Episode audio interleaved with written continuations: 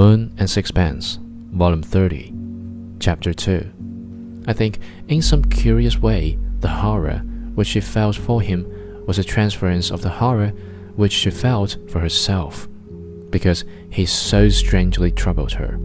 His appearance was white and uncouth. There was aloofness in his eyes and sensuality in his mouth.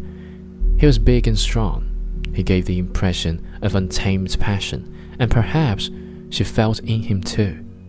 That sinister element which had made me think of those wise beings of the world's early history when matter, retaining its early connection with the earth, seemed to possess as yet a spirit of its own. If he affected her at all, it was inevitable that she should love or hate him.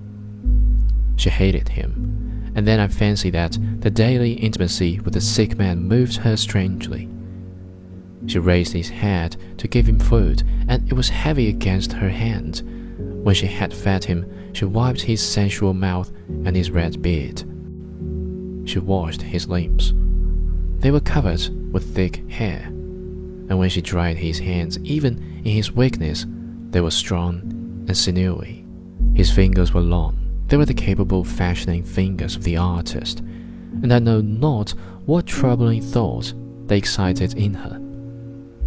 He slept very quietly without a movement, so that he might have been dead.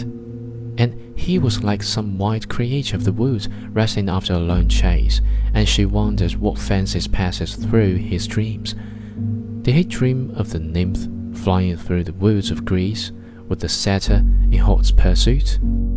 She fled, swift of foot and desperate. But he gained on her step by step till she felt his hot breath on her neck. And still she fled silently, and silently he pursued.